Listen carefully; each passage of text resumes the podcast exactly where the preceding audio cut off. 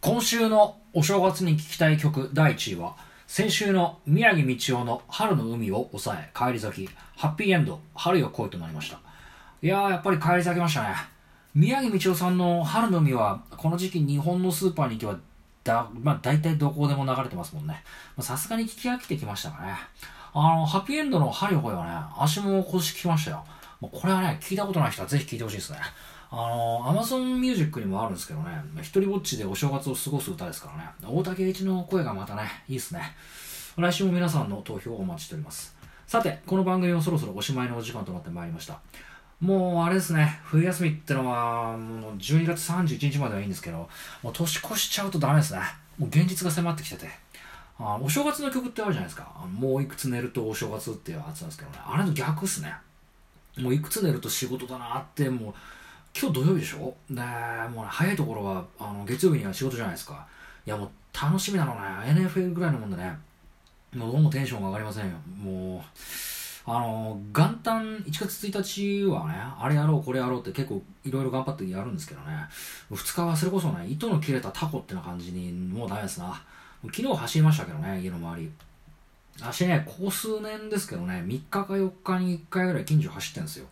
ずっと家にいたり飲んでたりすると運動不足ですしね、あの飲むために走るというかね、か続かない人いるじゃないですか、そういう近所走ったりするの。で、私からするとね、家で腹筋できる人の方がまあすげえなって思うんですけどね。で、勉強と同じじゃない、足はもう家ではできないですね。誘惑が多くて。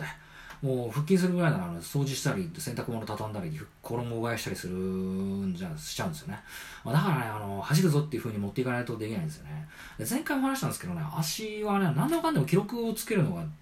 まあ、そういう病気の人なんでね、まあ、それが一番まあ良かったですね。で、手帳でもマイクロソフトの Excel でも、あの、Apple の iPhone でもいいんですけどね、まあ、走った日を記録する。それから、距離もね、毎回同じ距離走る人はそんなことしなくていいんですけど、まあ、走った日と距離、まあ、それからまあその日の体重とかをなんとなく覚えてたりとかね。でそうすると飲み会とかあっても、まあ、そろそろ走らないとっていうふうに思うわけですよ。で、おすすめなのはですね、これがね、国によっては違法だったり怒られたりするのかもしれないんで、まあ、車とかにも注意してほしいんですけどね、あの音楽を聴きながらね、走るのがいいですね。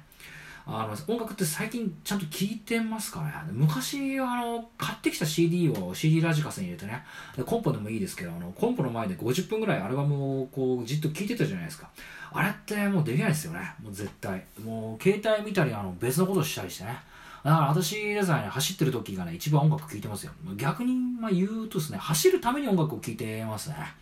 でね、あの、毎回同じところ走る人に有効なのはですね、同じアルバムを聴くとまたいいですね。で、そのアルバムがね、あの、BPM がですね、速いのが、まあ、おすすめですね。高田渡るとこね、ゆっくりしたフォークが、まあ、向いてないというか、ダラダラしちゃうというか、ま、なんか歩いてると買わなくなっちゃうんですね。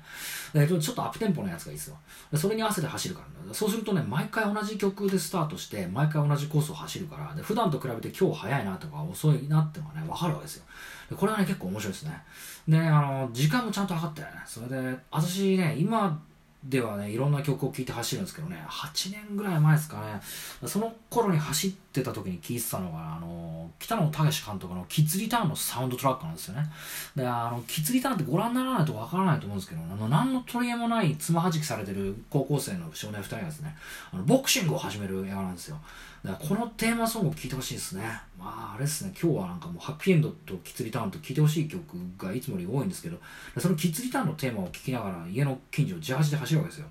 で、映画のテーマもね、今に見てるこの野郎って感じなんで、でなんか上がるんですよね。で、今ね、あれですよ、あの、私聞いてるのは、あの、欅坂46とか、日向坂46のニューアルバムとかですけどね。で、これが BPM が速いんですよ。なんで、あの、普段のタイムより5分ぐらい早く走っちゃう。もうヘトヘト。あの、振り付けとか、あの、サビのとことかあるじゃないですか。あの、欅坂46のサイレントマジョリティとかでもいいんですけど、まあ、あの、サビもね、誰も見てないとね、ちょっと振り付けと同じように腕回しちゃったりなんかして走るわけですよ。まあ、そんなことしてると、帰ってくるのもヘトヘトっすよ。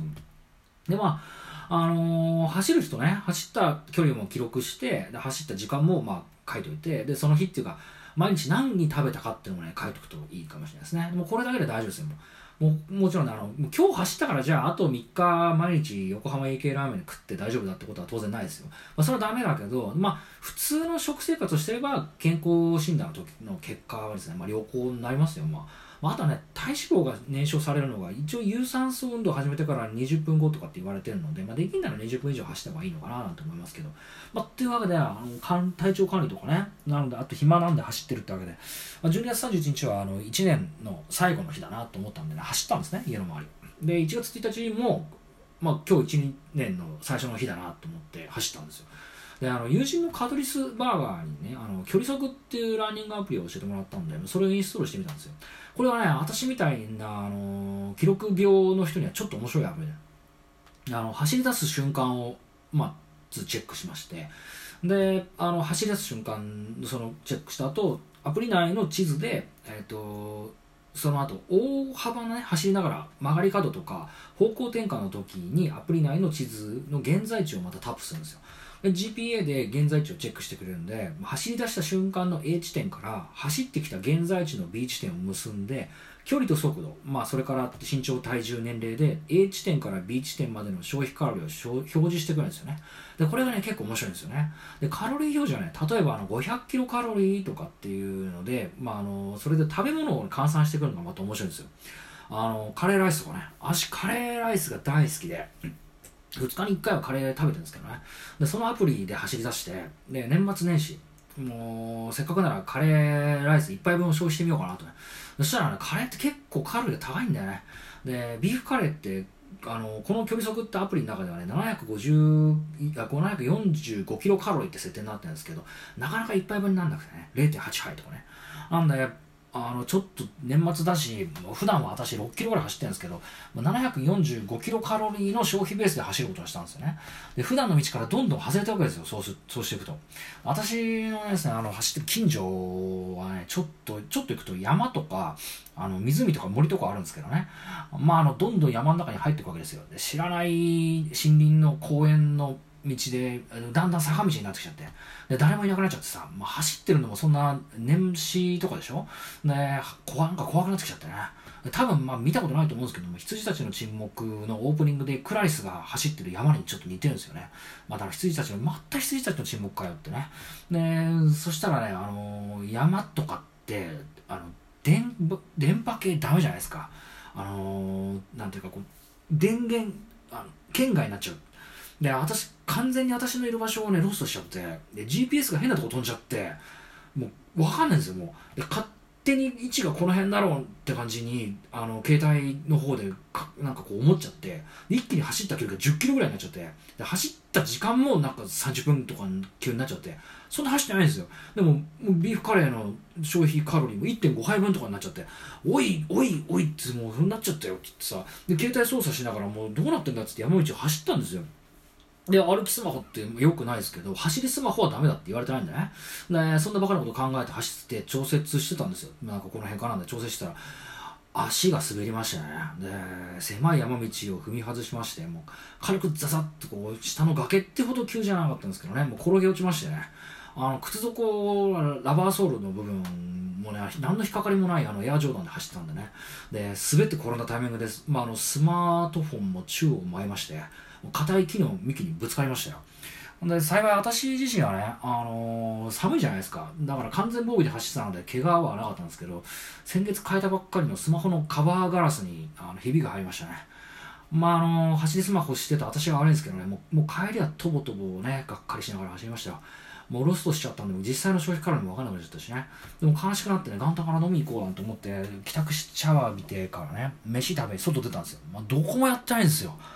もうこんなにお店閉まってたかなと思って元旦って。ちょっとしたゴーストタウンというかねあの崩壊寸前のソビエト時代を思い出す店の閑散会でしたね。しょうがないんだね。日本でいうところの松屋みたいなところでビビン丼食べたんですよ。もうそこしか空いてないからね。いやもう悲しいですよ。もう元日から松屋ってもう幸先悪い感じするじゃないですか。もうまた悲しくなってとぼとぼ帰ってね。もうしょうがないからもう寒いしね。布団車りながら映画見てたんですけどね。そのままもう眠くなって寝落ちなんですよそしたらねこの日の夜ってあの日本でいうとこの初夢の日じゃないですか。もうねびっくりするぐらい怖い夢見てもう汗びっしょりかいてもう朝パッとパッと起きたのもう2021年どうなってんだよってね。というわけで今回はここまでです。最後に明日のロシアのお天気です。地名天候予想最高気温予想最低気温の順番にお伝えいたします。ウラジオストック晴れマイナス10度マイナス21度サンクトペトルブルグ曇り時々雪1度マイナス1度。ハバロフスク晴れマイナス19度マイナス27度モスクワ曇り時々雪4度0度です。番組では皆さんのお便りをお待ちしております。ここまでのご視聴ありがとうございました。それではまた今度お元気でお会いしましょう。中島あさみの人類最後の1年間。第7回放送ランニングしながらキッズリターンを聞くを終了いたします。それでは皆さん今日もいい一日をお過ごしください。